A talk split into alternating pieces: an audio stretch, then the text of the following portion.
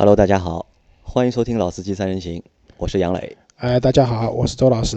啊，大家好，我是青椒蔬菜的那个青椒。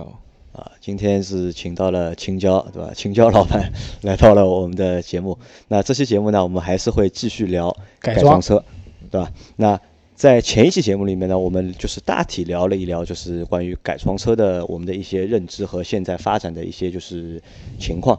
那这一期节目当中呢，我们会相对深入的去聊一些具体的，对，聊一些就是具体的东西，或者是可以称作为一些就是干货的东西。那为什么呢？因为我们的青椒是开了一家改装店、改装车店，对吧？他是老板，就是我们今天抓了一个就是从事改装车行业的经营者，来和我们大家来谈一谈就是改装车的这些事情。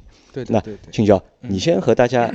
介绍一下，就是我我一直有个问题啊，就是我很好奇啊，就是哪些人会去做这个生意？因为现在其实，在目前的市场上面，就是店很多嘛，也是参差不齐的嘛。就我很好奇，就是青椒，你是怎么会去开一家就是汽车改装店的？呃，其实这个是比较有意思的一个一个话题啊。那这个问题呢，我之前其实也是个改装车的一个玩家，玩家，对对对，六年前爱好者，对对对，当时是爱好者，然后。疯狂的爱好，然后最后找了一个遇上了一个很好的朋友，我们是一起玩，两个人相见恨晚，那么我们就自己投资开了那么一家改装店，所谓的开窗店啊。那你那个时候，你说你那个时候就是疯狂的，疯狂的爱好者，疯狂的爱好者嘛，就疯狂到一个什么程度？那我的第一人生第一台车呢是克鲁兹啊，街车克鲁兹，那。前前后后大概也砸了一台车的钱，就砸了一台车。对，当然包括一些刚起步时候的一些走的弯路花的钱，到后面走上正路以后花的钱，真的是花了一台车的钱了。就简单说一下，就当时那台克鲁兹，你大概改动了哪些部分？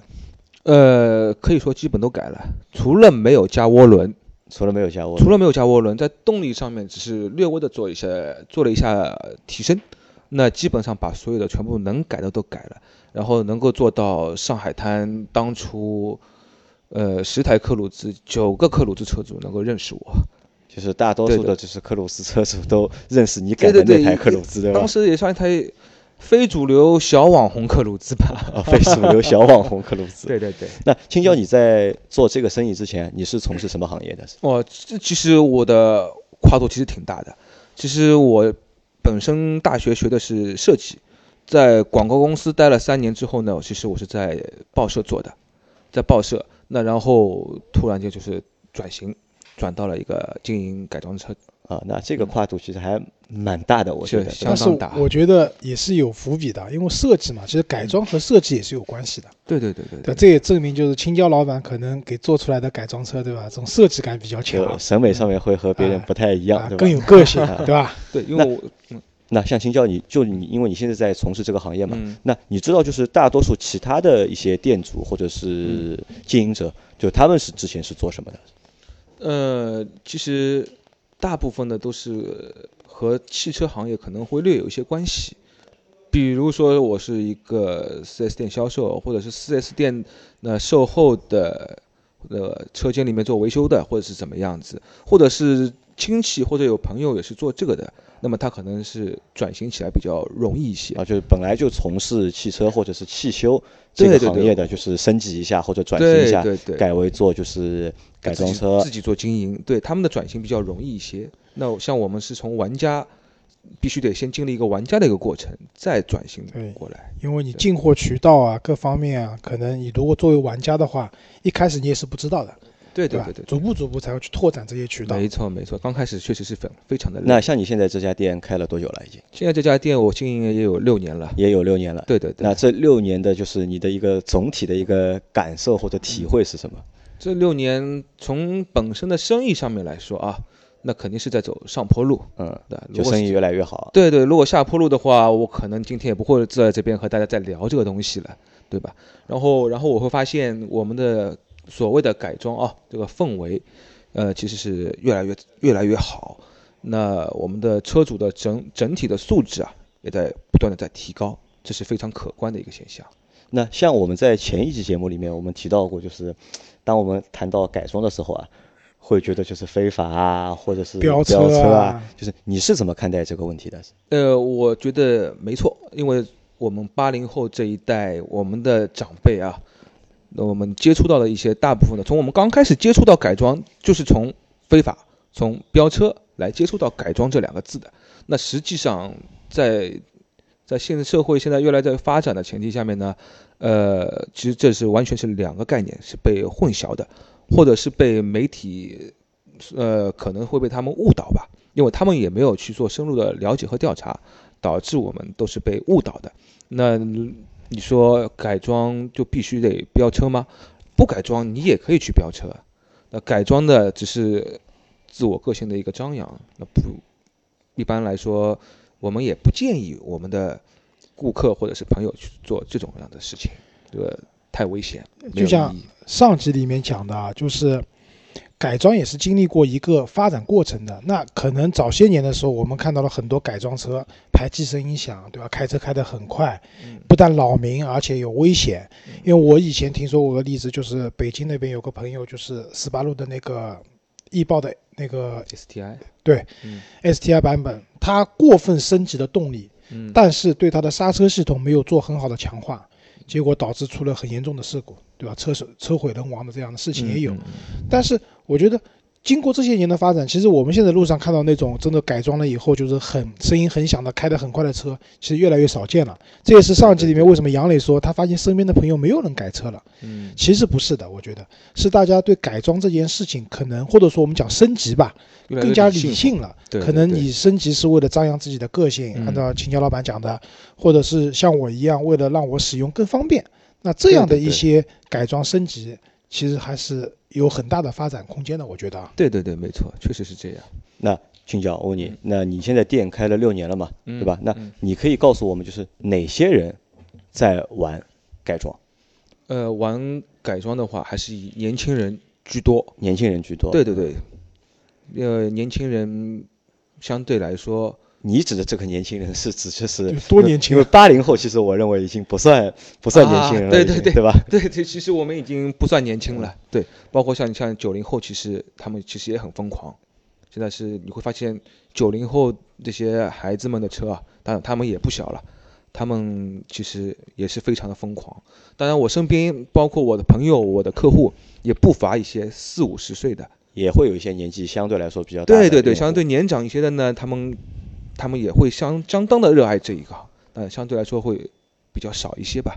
但是像这两个年龄层啊，就可能前者是比较主流的，对，就年龄大的少。但是他们在改东西、改车的这种取向上，会不会有些不一样呢？呃，我觉得至少我接触下来的是差不多。当然了，就是说对于速度、对于动力方面来说。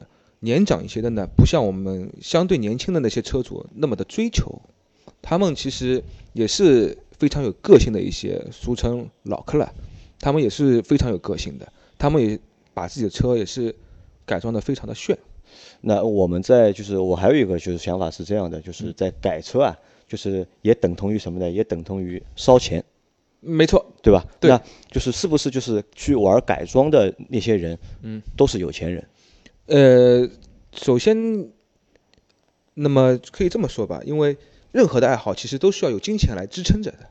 当然了，如果像我们玩改装车的话，那并不是所有的车主都非常的有钱，但是玩这些改装车的人都是非常有想法、非常有个性的人。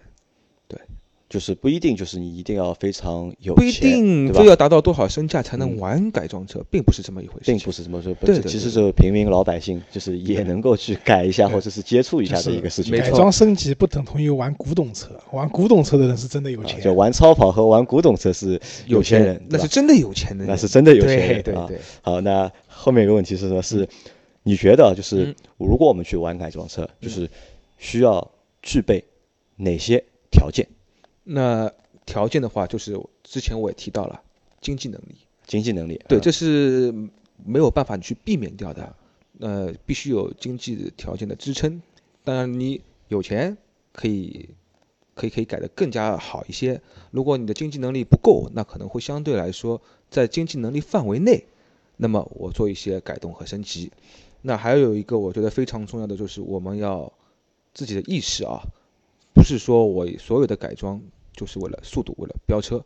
那和你周围的朋友也是非常的重要。如果你周围都是狐朋狗友，整天都是嚷嚷着要去飙车，这样子，这样子的话，时间一长，你也会被被他们给带坏了。那去改车的用户啊，需不需要懂车？呃，这是也是非常必要的。有一点，首先你得了解自己的车，我的车有哪些特点，那我然后才能去做一些深入的。比如说我的车可以去改动哪些方面，去升级哪些方面，并不是所有的东西往车上一堆都是好的。那如果你对自己的车不了解的话，那直接去去做所谓的改装的话，这个会走不少的弯路，会走不少弯路啊。对，因为每台车的特性不一样。我这里举个例，比如说你是一辆相对来说小排量的车子，对对吧？然后你为了很夸张的视觉效果，你改了。超大的轮毂，对，甚至这个轮胎，比如说你原来原厂是二零五的轮胎，你要换成二四五，在这样的情况下，你的发动机因为排量小嘛，动力也不够，其实你这个车改完以后看是好看的，其实开起来油耗会很高的，而且会开不动，对对对吧？这些问题其实就是在改装中要避免的。我我很同意，就刚青鸟老板讲，就改装不是说把所有看上去很好的东西一股脑的堆到自己车上来，对对对对，这样的堆砌。最后出来的效果不一定会好，而且会让你这辆车的耐用性啊、使用成本啊各方面都会有很很大的问题。所以改装还是要选择可能适合自己这辆车的一些特性，一定要包括你自己驾驶的习惯等方面，然后去选择你要做怎样的改装和升级。不然出来的作品必定是失败的。失败。好，那。改装车，我我我是我这么觉得，如果一辆车改装过之后啊，那肯定会势必会影响它就是卖掉的一个价格，没错，对吧？如果你做过改动的话，比如说是我做底盘的一个改动过的时候，那相对来说，在你卖出去的时候，相对来说会更加折掉一些价格。这是对改改改装车的用户来说，可能要有这个觉悟，对吧？是要对，必须有这个心理准备好。你现在就是花了越多的钱改，后面卖掉的话，可能会更加不值钱。对，比如说一台车，你买来十万，你卖出去正常卖价在六万，那可能我经过这么一番折腾之后啊，那可能只能卖五万五，卖五万，但是。这是没有办法，这还是不包括你改装上花掉的钱的。对，这只是恢复原厂，恢复之后，我的那我的改装建议怎么办呢？但是你必须得做好这个思想准备。啊，对，那青椒，你当时那辆全上海滩，这个百分之九十的克鲁兹车主都认识的那辆克鲁兹，最后怎么样了？怎么？最后我还是把它给卖了，还是卖了。对对对，就是非常舍不得。然后在我换了车之后，那台车其实我还把它留在身边，留了一年。然后最后在家人的。逼迫下，不得不把它给卖了。那那辆车后来卖了多少钱？那台车卖了原价的一半都不到，一半都不到。当然，我是在百分之九十给恢复原厂的前提下面。啊，就你恢复了原厂。对对对，恢复了百分之九十，还有百分之十，因为是当时改动是不可逆的。然后改装件，这是以低价再出售出去，低价再出售。对对对。因为我们看到了你现在那辆就是 C 两百的旅行版，就改的也是比较。夸张的，就是在外观上面也比较夸张。嗯，那这个车我觉得就是我我一直有两个疑惑，就是我看到你那辆车之后，首先就是嗯，好看不好看我就不说了，就是可能就是这个和每个人的审美会对对对对不太一样，因为我看你那个车的外观做了蛮大的一个变化，对吧？加了包围，然后轮毂也改掉了，然后也做了那个就是低趴嘛，对对对对对吧？那在那辆车在。你的实际的这个使用的过程当中，就是我觉得会很不方便，相当不方便，相当不方便。对我所谓的不方便是指哪些啊？一个就是因为我车子足够低，那么路面不好的情况下，其实对我我来说是很痛苦的。那比如说有减速带，比如说有坑啊，这相当痛苦，你必须得减速，如除非你能绕过去。那第二个就是上海滩百分之九十的地下车库是下不出去。根本下不下去，因为一下去我底盘太低嘛，会蹭啊，会磕啊，甚至于像跷跷板一样就就搁在那边了。那这是两点，非常痛苦。那为什么就是在使用过程当中会非常的不方便或者是痛苦？那你还要去把它改成这个样子呢？那可能就是个性的一个张扬吧。个性的张扬。个性的张扬，对。呃，痛并快乐着，痛并快乐着。对，那其实就是要我说的话，改装也不是一个就是普通消费者或者普通用户都能够接受的一件事情。对，那当然了，我是属于一个特别的例子，我是比较喜欢走极端路线的改装，极致的低。那大部分的话，其实考虑到实用性的话，呃，完全不需要做到像我这个样子。对，就是车辆做改动的时候，还是要考虑一个综合的情况，就既能满足你的个性的要求，又能满足舒适性，就车身降低。因为有改装行业有句话叫“一滴遮百丑”，对吧？对对对，那就降降为先，降为先，对，一滴遮百丑。那在这种情况下，就车身降低，但是。像青椒那辆车是比较极致的了，对对对，对，但是你可以完全不用降到那么低，没错，其实你车的视觉效果也不错，然后不影响你日常的一些下地库啊这些的一些使用，那我觉得这是相对的更合理的一种方式，没错没错，去做这样一件事情。对，老周说的这确实没错，大部分的车主其实还是要考虑到日常的使用，除非你家里有两三台车，那一台只是纯粹用来玩，那是另外一个说法，我们先撇开不谈嘛。对吧？这个，如果你是考虑到日用的话，完全没有必要做到像我这么极致，不然有太多的不方便。那金教问你，就是改装车啊这件事情啊，是不是一条不归路？因为很多人都说，就是玩改装车是条不归路嘛。对对对对，说实话，玩改装的话，真的是一条不归路。那各位听众朋友，你们也听到了啊，真的是不归路，因为很多东西会产生联动。比如说，我为了低，为了好看，那好改了一套避震，足足够低。那足够低呢？你发现我的轮毂数据达不到效果，好，我换加大轮毂，加大一寸或者两寸。那然后你会发现我的刹车盘在里面特别的小，卡钳特别小，又非常的不好看。那好，我又换刹车。那当我外观一圈全部改完了之后，我会发现我的内饰不舒服啊，我的我得把织物的东西给它换成皮的，把。把原先的皮的换成翻毛皮的，或者是星空顶。那这些改动之后，我发现我的音响效果又不好，那么我又会去改动音响。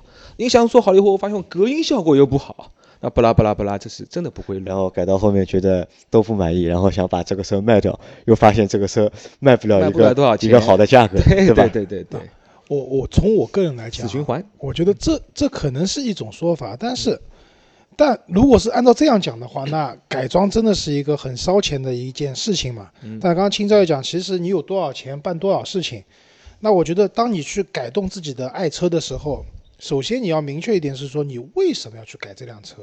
对，比如说我是希望这辆车，比如说我买了一辆街车，对吧？像一些克鲁兹街车，我希望我可以和别人不太一样。对，但这个不一样可能体现在外观上面。对，那你可能你的预算是这么多，那你就可以做这一部分的改动。对吧？如果说你买了一辆车是低配的，但是呢，我又很羡慕高配车上有的一些功能。没错，没错。那这个时候你去改动的是一些功能性的改动，让你用车更方便，对吧？对。那可能你说我这辆车好像动力不太好，我希望去改动一些动力。当然，其实我们是不建议去改动力的。对对对。我只举个例子啊。嗯。那在这样的情况下，你可能做一些，比如说外挂电脑的升级，那个行车电脑的升级啊。对对对。或者，但是。这个倒真的是联动了，你改了动力，你必定要改你的悬挂、避震、刹车，对这些东西都要去动。那么还是那句话，你有多少钱，对吧？办多少事情？那改装我觉得也是个循序渐进的过程。就像秦霄刚才讲的那部分是，不可能在短时间里面去完成的，对吧？你一辆车可能一开始改了某些地方，然后吃了两个月土以后攒点钱了，再去干点别的事情。那其实还是要理性，不能说我把钱全砸在这上面了，那也没有意思。对对对对你肯定是做好足够的功课。我的车适合改什么？有哪些东西能够改？那那某些部件我有多少品牌可以去选择？根据自己的经济能力来。那么我做好改动之后，就像老周说的，我可能吃了两个月的土，我再去做某些方面的升级。那其实这一个过程你是非常的愉快的。你看到自己的爱车在慢慢的在演变、在升级，就像看到自己的孩子慢慢在长大一样。过程你会觉得。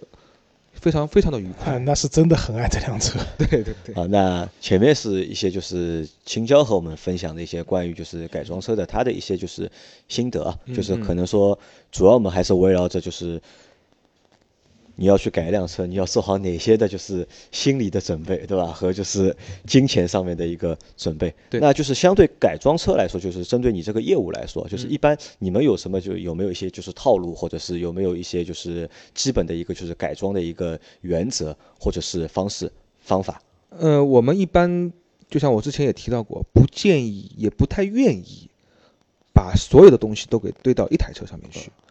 呃，一般来说。顾客他肯定多多少少都会做过一些功课，他会有自己的一些想法。那么我们在给他一些我们的作为商家的建议，包括我们也是从玩家做起，也是走过不少的弯路，也不希望客户走那些弯路，那烧钱嘛，何必呢？完全没有必要的。那么可以规避效益，规避掉一些问题嘛。那现在你的店里面，就是。做的最多的业务就是针对改装，最多的是哪几部分？就我们我们知道，无非就是现在能够改的东西啊，就是外观是一个，对吧？对对对。内饰是一个，然后车的一些就是功能的升级，功能就是原厂功能的一些升级也是一个。对。还有一个就是前面老周说的，就是动力总成的就是升级。升级。对。那现在就是你店里面或者现在市面上做的比较多的。那么我们相对来说做的比较多的一个就是外观的一个升级，外观的升级，呃，内饰的一个升级，呃，原厂功能的升级，这三个会比较多，这个相对来说是最多的一个。动力改的人多不多？现在动力的话，因为我们原则上面不太愿意客户去做动力方面的改动，因为破坏原车的一些一些动力总成的话，呃，是客户得做好相当的思想准备。因为并不是说我一台车我动力我一天两天就能完全弄完的，除非你说我上个外挂电脑，不损伤原车电脑的前提下面，那么做用使用外挂电脑是相对来说比较便捷，也不伤车的。那么其他的一些改动是真的是非常多，比如说呃车身的一个改色，呃低配车型呃增加高配的功能，还有一些底盘操控键，包括轮毂避震刹车这些东西。这些是相对来说比较多的。那我们在改车的这个过程当中，我是应该是拿一辆新车来改呢，还是去买一台二手车来改，或者还是这辆车我已经开了两三年了，或者开了两年了才去改？这个当中有什么说法了？这个其实没有太多的一个说法，也没有一个很明细的必须必须来怎么做。那如果说你是已经是一个玩家了，对于你来说，你可能新车和二手车已经没有太大的区别了。因为我可能我在提一台车之前，我已经做好足够足够的功课了，拿回来我就直接操刀就开始做改。那有一些有些车主呢，他是觉得，呃，我必须等等到车出保之后，那么我再去做一些改动，那不影响于在 4S 店的质保。虽然说这个所谓的 4S 店质保在现在已经不像当初 4S 店一家独大这样子来强行的给你一些怎么样的说法。那么，如果是二手车和新车的区别呢？其实也没有太大的区别，因为随着现在我们市场二手车越来越规范化，那如果你真要买代买买到一台要车的概率相对来说比较低。那么其实真的没有所谓了，就是看你现在你的你的那些客户里面，就是他们会拿新车来改的多，还是拿旧车来改的比较多？一半一半。就一半一半，对对对，一半一半。那可能就是像新车的话，我觉得还是原厂功能的升级的用户会比较多一点，因为老周就是这样的嘛。哦，我觉得这倒不一定吧。我觉得有，因为是哪种改动，可能根据每个人不一样。新车买回来，你说去做一些个性化的那种改动，应该也有，只不过是新车有一点啊，就是舍得不舍得的问题，对的？对。有些人就不舍得，对啊，就像我那辆车，当时加无钥匙进入的话，要把门板拆开，然后奔驰的车的话，那个门板里面那一块那个钢板是用铆钉焊死的，不像那个，因为当时有另另外一辆日系的车子嘛，就是用螺丝拧开就行了。铆钉焊死的话，当时是要用钻头把那些铆钉全部打掉的。说句实话，我那辆车落地一个月都不到，真的很心疼了。早知道这样我就不改了。看不到，但是问题我就在边上嘛。所以你新车改动的话，那我觉得新车你可以选择一些可能不需要破坏原车的一些结构的一些改动，比如说换个轮毂啊，对吧？对对对。那这些东西你都是可以的，都是没问题的。如果说要破线或者怎么样的话，那你肯定真的蛮心疼的，真的会蛮心疼。很心疼。你不要说新车，当初我之前那台克鲁兹，我开了两年之后，我做了一项非常大的改动，全车加音响和屏幕，当时我整整操作了两个星期，全车全部被拆掉。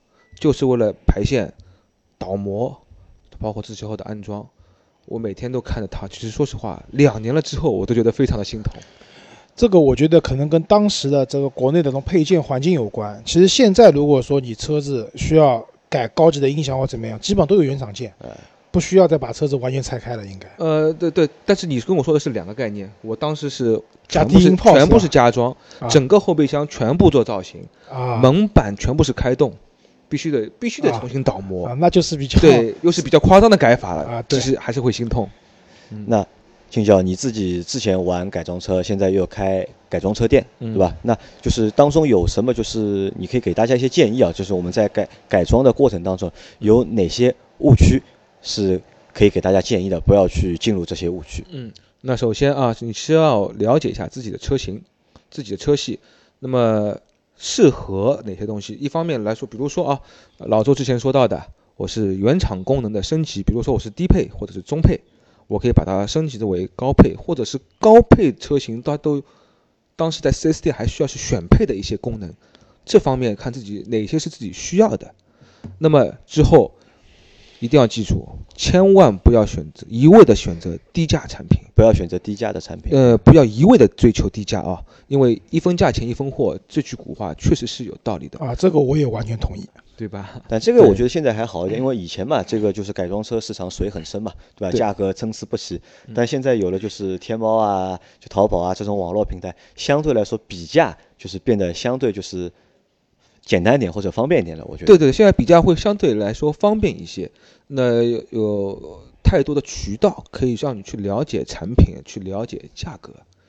就是不要去一味追求就是低价的一个。对对对对，不要一味去追求低价，因为。呃，比如说一千块钱的东西，我为什么只卖给你两百块钱？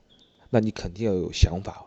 那成本可能都不止这些的话，当中肯定是会有一些问题在里面。不要去一味的追求低价。那么，然后还有一个就是说，选如何选择一家店家，靠谱的店家，靠谱的店家，青椒的店就是靠谱的。怎怎么选一个靠谱的店家？对对对，选我选择靠谱店家。一方面来说，我们是可以通过朋友介绍。那如果首先朋友介绍，你得看那朋友的车他自己改的怎么样，改的怎么样，哎，动的怎么样。如果他自己的东东西都觉得你觉得嗯不行哦，那这家店家你可能也会不不太会去考虑了。那还有，当然你离不开网络，真的是离不开网络，离不开呃论坛之类的东西，你可以去看一下，做一些了解。那然后找到这个店家，当然你可能是带着自己的想法。去和店家去做讨论，那店家给到你一些相应的一些建议和意见，那在聊的过程中，其实你已经能够完全能够能够发现这个店家是靠谱还是不靠谱。那当然，你我也建议大家呢，就是说从一些小的东西着手，循序渐进的去循序渐进。对你不要一上一上来就是花了多少钱砸多少东西。如果说你真的运气不好中彩票。选择这家店家是不靠谱的，那接下来你就真的会很后悔。所以青秋讲的，我总结一下：第一个是，不管怎么样，做好功课，对对吧？通过各个渠道做好功课，然后呢，店家是否靠谱的话呢，也通过接触，循序渐进的去做一些工作。那在这过程中，因为你自己功课也做好了，然后呢，你也有一定的了解，不要太盲目，对对对吧？从这过程中去感受啊，这个店家是不是靠谱的？最终可能你的车也是通过一个循序渐进的过程去做这样的一些改动。对。然后很重要的一点，千万不要忘了售后补。如果说之前的东西都是非常的愉快，但是当你的车在出现问题之后啊，当然我所谓的问题，并不是说是致命的问题。那如果说发现一些小问题之后，你发现它的售后啊，那是非常有问题的话，那从此这家店家你千万不要再选择了。就是有问题的推卸责任或者怎么样，这就不对了，对吧？对对对，这是完全可以说是黑店奸商。啊，好的，那就是感谢就是青教今天来和我们分享了一下，就是从一个改装车店老板的角度去谈改装车的一些经验和一些就是方式或者是方法。然后后面我也会把青椒拉到我们的就是用户群里面来，然后大家如果有什么就是关于改装车的问题，对对，也可以就是来咨询我，问青椒，让青椒给大家一些就是相对来说比我们更专业的就是意见和建议，对对对，好吧，那这期节目我们就先到这里，大家谢谢大家，再见，谢谢谢谢，再见，拜拜。